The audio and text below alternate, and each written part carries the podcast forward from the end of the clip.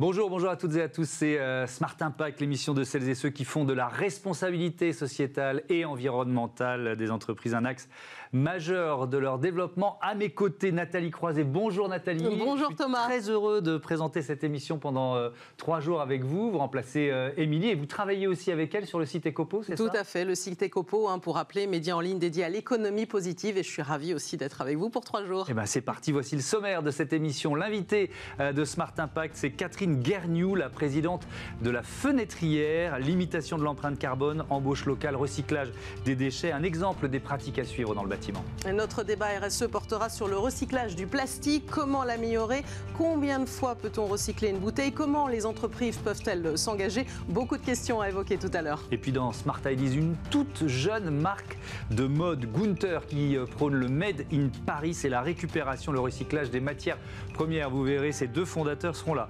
Tout alors voilà pour les titres, c'est parti, c'est Smart Impact.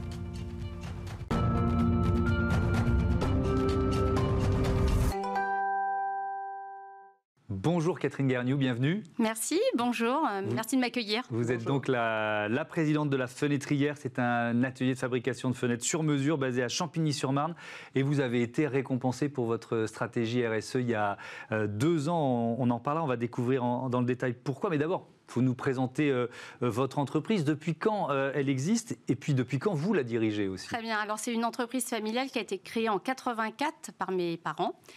Et donc, nous sommes fabricants de menuiserie PVC aluminium sur mesure pour les professionnels du bâtiment. Et moi, j'ai repris cette entreprise en 2005. Voilà. Et, et depuis, nous sommes, aujourd'hui, nous sommes, nous sommes sept collaborateurs. nous, nous sommes passés à neuf euh, après le confinement et nous accueillons euh, notre dixième euh, collaboratrice lundi prochain. Ça, c'est une bonne nouvelle. Des entreprises qui, qui embauchent. Depuis 2005, depuis que vous avez pris la tête de cette entreprise, il y a pas mal de choses qui ont, qui ont changé. Vous aviez quelle, quelle ambition, quelle idée en tête? Alors déjà, mes parents avaient eu cette idée en fait hein, de fabriquer local, donc j'ai rien mmh. refait, on va dire, ou rien repensé. Par contre, au moment où ils ont commencer à me céder l'entreprise, à partir, en fait, euh, là, je me suis dit, il va falloir faire attention parce qu'on peut avoir une perte de compétences. Et donc, très rapidement, avec Constructis, qui est un locaux, en fait, hein, du bâtiment, mhm. on est parti dans une démarche compétences qui nous a permis de faire, en fait, un bilan de nos compétences et puis comment évoluer, comment faire évoluer, en fait, euh, les salariés, l'équipe euh, dans, dans, le métier de, de menuisier.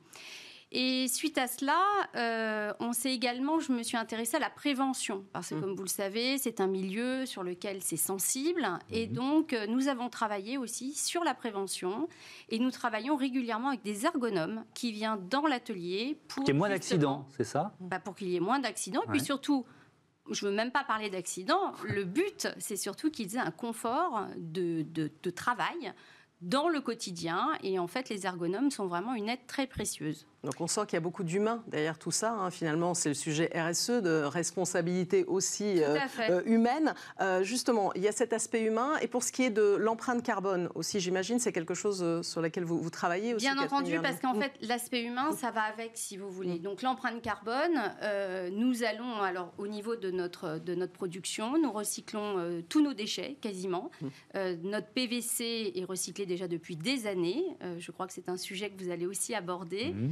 Et en fait, euh, il, repart en fait en recyclage. Et puis, euh, le partenaire avec lequel nous travaillons, qui nous fabrique notre matière première, lui aussi réutilise une part de PVC recyclé. Donc, si vous voulez, il y a vraiment euh, cet impact qui est important au niveau du recyclage, mais pas que.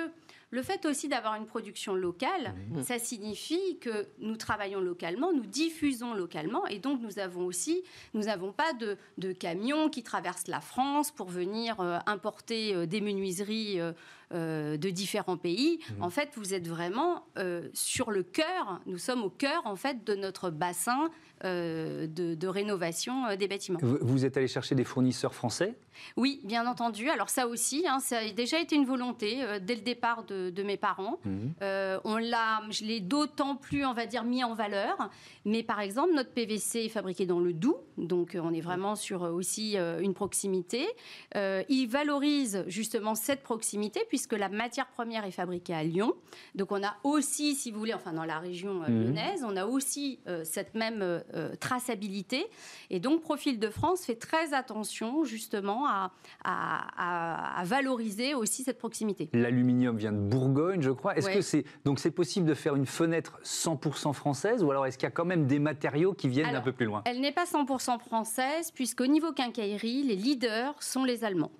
Et donc, on est sur euh, une entreprise, Sigenia, qui est une entreprise franco-allemande. Donc, effectivement, la partie quincaillerie en elle-même et euh, n'est pas française, enfin, et voilà, et européenne, on va dire. ça va, c'est pas l'autre bout du monde, c'est pas l'autre bout du monde non plus. Au niveau du vitrage, on travaille avec deux miroitiers qui sont euh, aussi situés euh, en, en Ile-de-France et du côté d'Alençon, donc on n'est pas loin non plus. Mhm. et puis ensuite, on fait travailler beaucoup d'acteurs locaux. On favorise, par exemple, l'entreprise d'entretien avec laquelle je travaille, elle est campinoise, volontairement. on fait attention, si vous voulez, à justement à, à avoir des partenaires qui rentrent dans cette même dynamique. Notre visserie euh, est fabriquée à Valence. Donc, comme vous pouvez l'imaginer, quand on fabrique une fenêtre, il y a aussi pas mal de vis hein, pour tenir l'ensemble des, des, commandes des Sinon, ça marche moins bien. Hein. Sinon, ça marche moins bien. Eh bien, c'est fabriqué à Valence. Avec aussi, SFS a aussi cette volonté euh, d'avoir une empreinte carbone euh, faible. Donc, ça veut dire que vous choisissez vos partenaires aussi en fonction de leurs engagements RSE. Et je pense que si vous voulez, la RSE, c'est un tout. C'est choisir ses partenaires, c'est également, comme vous le disiez, créer de l'humain au niveau de l'entreprise, c'est valoriser son équipe. De toute façon, sans l'équipe, sincèrement, je ne ferais pas grand-chose. Mhm. Et eux, bah, sans moi, euh, ça sera aussi difficile. Donc, mhm. en fait, c'est vraiment un partage euh, de tâches. Et puis également, euh, donc, les partenaires extérieurs, les clients ont aussi cette même un peu cette même empreinte. oui, c'est la question qu'on a envie de vous poser, parce que là, il y a le bout de la chaîne, hein, il y a les partenaires. Est-ce que c'est un argument de vente aussi, finalement, toute cette démarche? Complètement.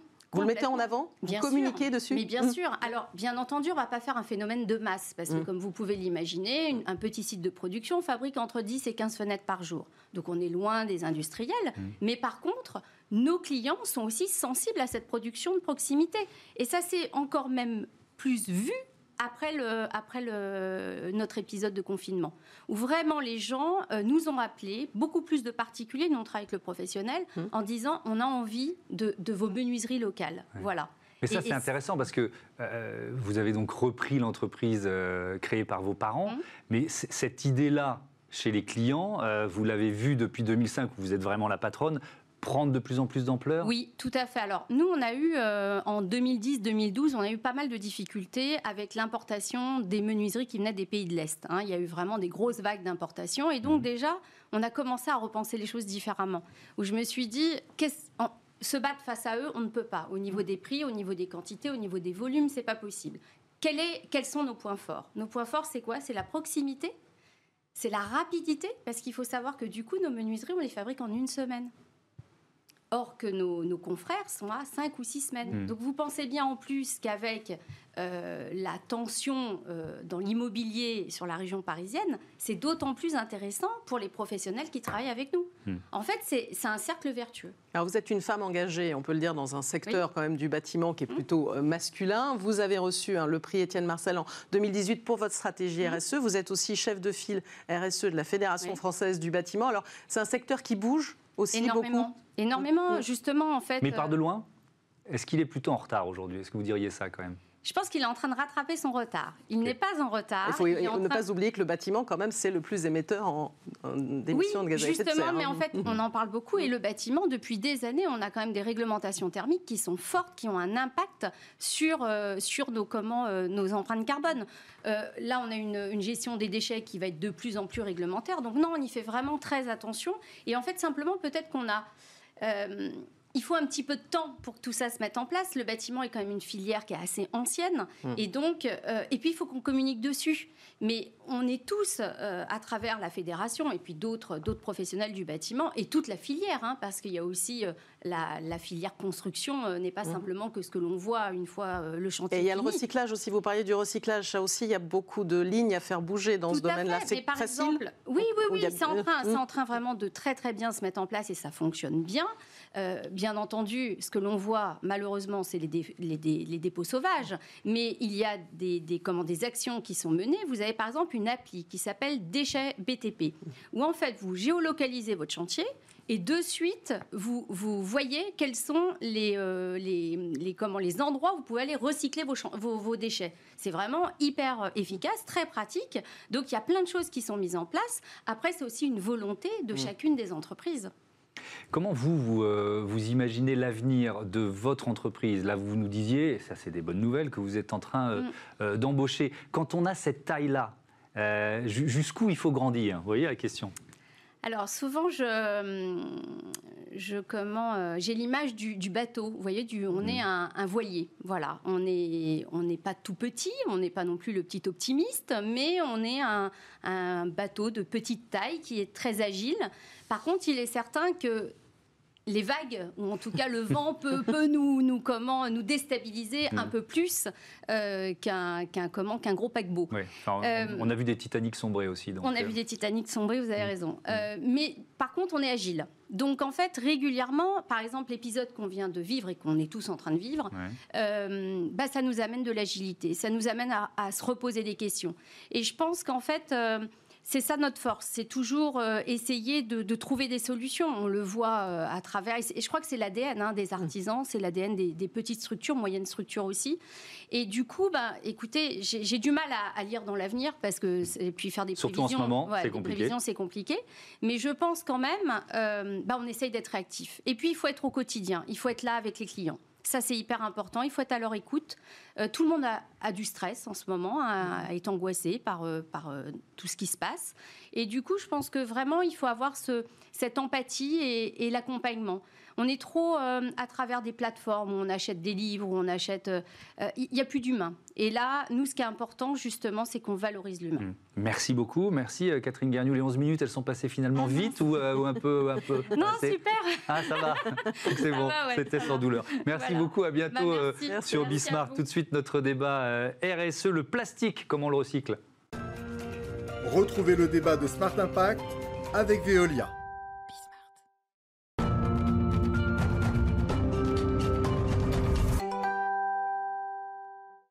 Comment recycler le plastique hein, C'est le thème du débat aujourd'hui. Pour répondre à cette question, nous recevons Sven Sora. Bonjour. Bonjour. Vous êtes directeur adjoint en charge du recyclage et des plastiques de Veolia. Et à vos côtés, Laurence Bedeau. Bonjour. Bonjour. Vous êtes associé à un spécialiste des sujets de RSE, de développement durable et d'environnement chez ELAB, un cabinet euh, d'études et d'opinion. D'ailleurs, vous avez mené une étude, un vue de près comment les Français euh, vivaient, on va dire, ce recyclage. Mais d'abord, on va commencer par vous, hein, Sven Sora. Une question qui fâche. Je vais vous parler de plastique bashing. Hein. C'est un mot qu'on emploie souvent. On dit souvent d'ailleurs que les professionnels un peu l'utilisent pour euh, déplorer, on va dire, le dénigrement dont ils font l'objet. Mais euh, les chiffres parlent d'eux-mêmes. Hein. On, les voit. 8,3 euh, milliards de tonnes de plastique produites dans le monde hein, entre 1950 et 2015 à peu près. 49% mis en décharge ou perdus dans la nature. 30% encore en cours d'utilisation ou parfois piégés. On en parlait un instant dans le bâtiment. 12% incinérés et seuls 9% de ces déchets recyclés Bon, en France, c'est un peu meilleur. Hein. Je crois qu'on est autour de 20%. Alors pourquoi on recycle aussi peu?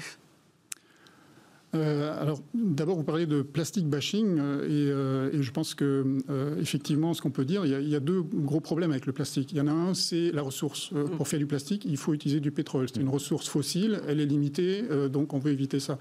Et l'autre, c'est la pollution de l'environnement, qui est l'essentiel enjeu du plastic bashing, je pense. Et, dans ces deux cas, effectivement, le, recyclage, c'est une des solutions, pas la seule, qui va permettre de réduire ces deux, ces deux problèmes. Donc pourquoi on recycle aussi peu? Ben, En fait, l'industrie du plastique elle-même est jeune, le recyclage aussi. Euh, on est en train de, mettre en œuvre des technologies euh, nouvelles. Euh, mais on va parler d'ailleurs. On va parler. Il y a beaucoup de résines différentes qui sont très complexes à, recycler. Donc c'est un problème technique qui est assez important. Donc si je comprends bien, parce que ces chiffres-là, ils sont sur une très longue période. Hein, c'est ça. La, tendance est clairement en train de s'améliorer. Absolument. Très nettement. Hein. Oui, oui.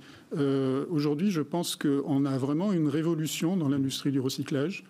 Euh, parce qu'on passe d'un recyclage bas de gamme, pas cher, un produit euh, qui avait comme seule qualité d'être moins cher que, la matière vierge, mmh. à un recyclage beaucoup plus massif et avec des produits de, haute technique. Et ça, c'est parce qu'il y a beaucoup de grandes marques, de grandes consommations qui demandent à mmh. pouvoir utiliser euh, du plastique recyclé. Et, beaucoup de consommateurs qui le demandent aussi. c'est une demande que vous avez identifiée, ça, et qui est grandissante elle est grandissante et puis c'est au-delà de la demande, je crois. C'est une exigence aujourd'hui. D'abord parce que les Français sont stupéfaits de découvrir la moindre performance de la France sur cette question du recyclage des plastiques. C'est une mauvaise surprise mmh. quand on leur donne cette information. Pourquoi? Parce que on a à peu près quoi 22%, c'est ça? Oh, On a plus de 40%. Plus de 40, d'accord. Comment comment comment c'est possible? Mmh. Pourquoi en est-on là? D'accord. Euh, vraiment, c'est quelque chose mmh. aujourd'hui qui, n'est pas de l'ordre de, de l'admissible. Pourquoi? Parce que l'inquiétude écologique, elle s'est installée en France et le plastic bashing dont vous parliez a produit tous ces effets. Le plastique est devenu le symbole d'une consommation qui abîme notre environnement très clairement. Et de ce fait, vous avez aujourd'hui une attente d'amélioration du recyclage dans cette optique de protection de la planète qui crève les plafonds, qui s'est installée dans notre pays. Vous avez près de 90% des Français qui l'attendent aujourd'hui. Ouais. 94% jugent utile de recycler le plastique 100% des emballages à l'horizon 2025. 80% estiment que le plastique recyclé serait de qualité supérieure ou équivalente au plastique vierge. Alors ça, on, peut en parler. Et puis, plus des trois quarts sont prêts à payer leur bouteille euh, plus cher, un centime de plus pour s'assurer qu'elle est euh, recyclable. Ça, c'est quand même un, engagement auquel on s'attendait peut-être pas forcément les années précédentes. On ne s'y attendait pas, mais ça s'explique aujourd'hui très mmh. bien par le fait, d'abord, effectivement, vous le mentionniez, que 80% considèrent que le plastique recyclé, les produits fabriqués mmh. à partir de plastique recyclé, vont être de qualité équivalente, voire supérieure aux emballages qui seraient fabriqués à partir Mais il n'est pas recyclable à l'infini, le plastique pourtant. Il n'est pas recyclable à l'infini. C'est pas le sujet aujourd'hui du point de vue de l'opinion. Euh, c'est cette conviction qu'il y a que d'abord nos déchets sont notre première ressource. Hmm. Et ça, c'est une révolution. Il y a encore dix ans, euh, un déchet, il était simplement amené à disparaître et on s'inquiétait finalement peu de savoir comment et pourquoi faire On parlait de ramassage des ordures. Hmm. Aujourd'hui, la collecte de déchets, elle est faite dans cette perspective de recyclage. Et c'est pour ça que vous avez 90% des Français qui trient c'est vraiment dans cette perspective. Avec encore évidemment des, progressions à voir dans ce domaine. mais alors, euh, Sven Sora aussi, qu'est-ce qu'on parlait du, plastique qui n'est pas recyclable à l'infini, mais qui peut l'être quand même plusieurs fois, qui a quand même aussi des, atouts. Donc, vous parliez tout à l'heure de technologie. On est en train de mettre en place justement des, technologies d'avancée sur ce recyclage pour le rendre efficient parce qu'il y a encore on peut pas est-ce qu'on peut on peut refaire une bouteille avec une bouteille c'est ça? Ça c'est faisable. sur d'autres choses c'est plus compliqué. Voilà. Hmm. non aujourd'hui et surtout en Europe et en France je pense c'est important de le savoir les exigences en termes de recyclage sont très importantes en Europe et ça tire l'industrie euh, en avant. Aujourd'hui, l'industrie du recyclage s'est relocalisée. Euh, à un moment, il y avait beaucoup d'exports, c'est moins le cas.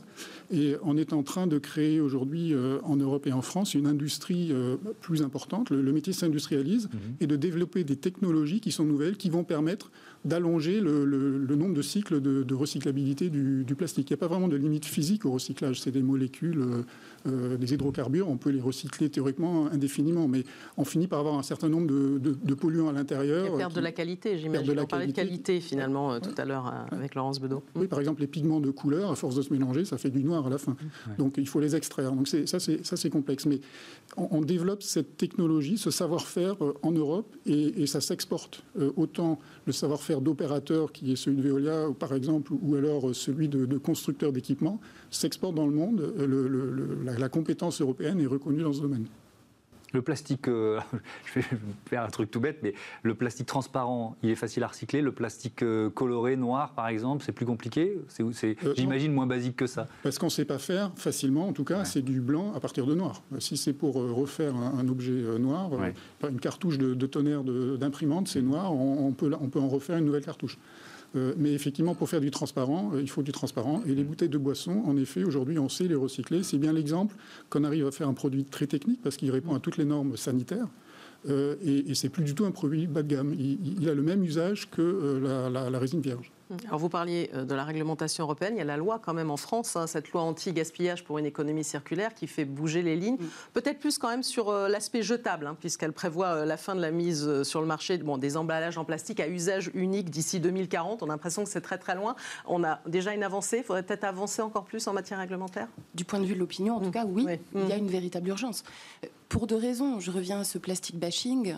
comme c'est devenu le symbole de cette pollution et qu'il y a une inquiétude sanitaire réelle liée à la présence de petites particules de plastique, notamment mmh. dans l'eau, mmh. cette exigence, elle est extrêmement forte. Mais les Français aujourd'hui sont quand même très pessimistes sur la capacité de la France à tenir cet engagement ah de 100% d'emballage plastique recyclé un peu de scepticisme, ah notamment en raison de la performance actuelle. Comment atteindre une progression aussi mmh. rapide sur un temps finalement court quand on part de si bas? Est-ce que l'une des solutions, Sven Sora, c'est il y a beaucoup de nos invités qui disent qu'il faut penser euh, euh, large, c'est-à-dire il faut aller dès la conception, et c'est euh, et c'est une des solutions pour pour accélérer le recyclage? Oui, et c'est aussi dans la loi européenne et française mmh. la recyclabilité des produits qu'on conçoit, ça c'est très important, et ça c'est déjà en train de rentrer dans les mœurs. Je pense qu'un autre point est aujourd'hui plus important à mettre en avant euh, c'est le fait de prendre des, matières recyclées dans la conception des produits. C'est-à-dire fabriquer des objets à partir, au moins en partie, de plastique recyclé. Et ça, ça doit être aussi notifié dans la loi aussi, finalement, qu'on puisse le faire. Oui, ça va. À mmh. partir de 2025, mmh. ce sera une obligation pour les bouteilles mmh. de contenir 25% au moins de matières recyclées, mais c'est uniquement pour les bouteilles. Il faut aussi aller vers d'autres industries que, l'emballage. Euh, euh, et, l'industrie du recyclage, c'est une industrie de production de matières premières. Donc il faut qu'il y ait des consommateurs de cette matière première. Et il n'y a pas encore suffisamment de traction. Donc il faut vraiment notamment utiliser du plastique recyclé euh, dans les produits qu'on fabrique. Vous avez vu, les Français sont quand même euh, pas plutôt sceptiques. Vous avez envie de dire que non, vous allez y arriver? Ah, bah, Je ne garantis pas qu'on sera à 100% en 2025, euh, mais ils sont très positifs quant à la volonté de faire des choses. Et c'est grâce à ça qu'on avance aujourd'hui. Mmh. Vous voudriez quel, quel... sont prêts. Pardon? Les, consommateurs, sont, prêts. Et comme vous le disiez, ils sont exigeants là-dessus. Si, les, freins, si vous deviez citer un, ou deux freins pour, atteindre ces objectifs, vous diriez quoi? Bah, Ce que je viens de dire sur le fait qu'il n'y a pas suffisamment de demandes de plastique recyclé de haute qualité. Il, mmh. faut, il faut sortir de cette culture euh, bas de gamme et aller vers du plastique de qualité. Oui, c'est-à-dire il faut il faut, euh, d'une certaine façon, soutenir la filière qui est en train de se, de se, renforcer en France. Parce que vous nous avez dit au début, ça, je trouve ça très intéressant, qu'il y a beaucoup de recyclage qui se fait encore en dehors de nos frontières. Oui. Donc, vous dites aux entrepreneurs, soutenez la filière française de recyclage, c'est ça? Oui, c'est un métier local. Euh, nos entreprises peuvent contribuer avec des produits recyclables, avec la consommation de matières recyclées, à, développer cette industrie. Mmh. Merci beaucoup. Oui, en tout cas, on voit qu'on part de loin, mais qu'il y a encore euh, moi, matière à progresser. Puis, allez, les Français vont être convaincus. on est toujours un peu sceptique, hein, ça doit être dans notre nature. Merci beaucoup euh, à tous les deux d'avoir participé à ce débat. Tout de suite, euh, c'est Smart Ideas, la start-up du jour.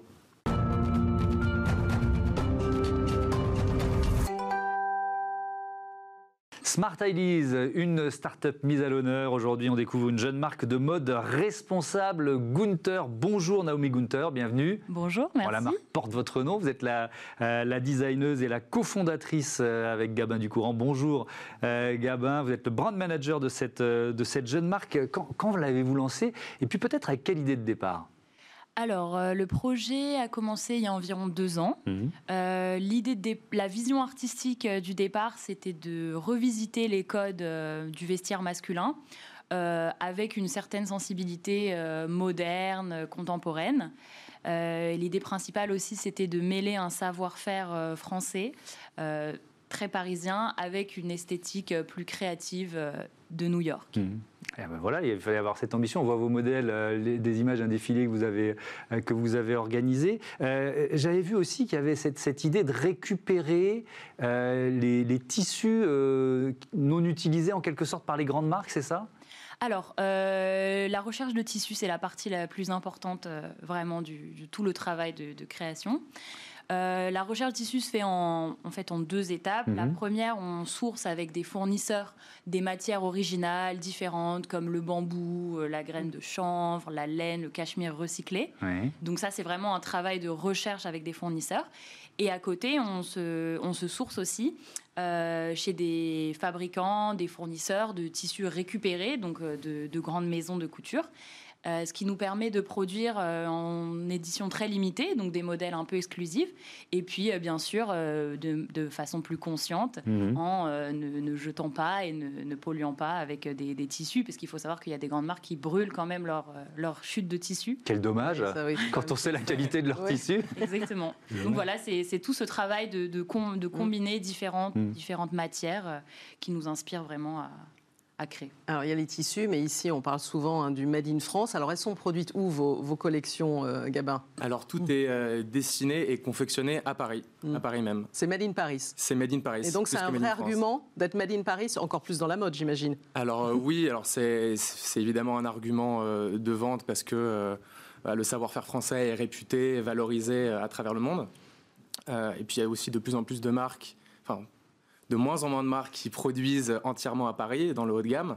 Donc euh, pour nous, c'est un peu une façon de faire figure d'exception avec des produits qui sont eux aussi d'exception. Euh, mais le Made in Paris, c'est, c'est en fait, c'est pas la raison pour laquelle euh, on, a choisi de produire à Paris. pour nous, produire dans des ateliers parisiens, c'est aussi être en contact avec les artisans, qui travaillent à la main dans des conditions qu'on connaît, des artisans qui sont mmh. passionnés. Mmh. C'est travailler en circuit court et de façon aussi flexible. et ça nous permet d'ailleurs de faire du, sur-mesure sur certaines pièces pour les clients parisiens notamment. Mais il y en a encore beaucoup d'ailleurs, des, ateliers de, confection de, ce niveau-là. Alors évidemment, la, France, c'est la capitale mondiale de, la mode et du luxe, mais est-ce que c'est facile de trouver les savoir-faire et les ateliers à Paris finalement? Bah, je dirais pas que c'est facile, mais il faut vraiment chercher. Et aussi dans, dans le milieu de, voilà, de, de l'artisanat, mmh. c'est vraiment du bouche à oreille. Bah, je connais tel atelier, je connais tel atelier. Puis on travaille vraiment avec des personnes différentes.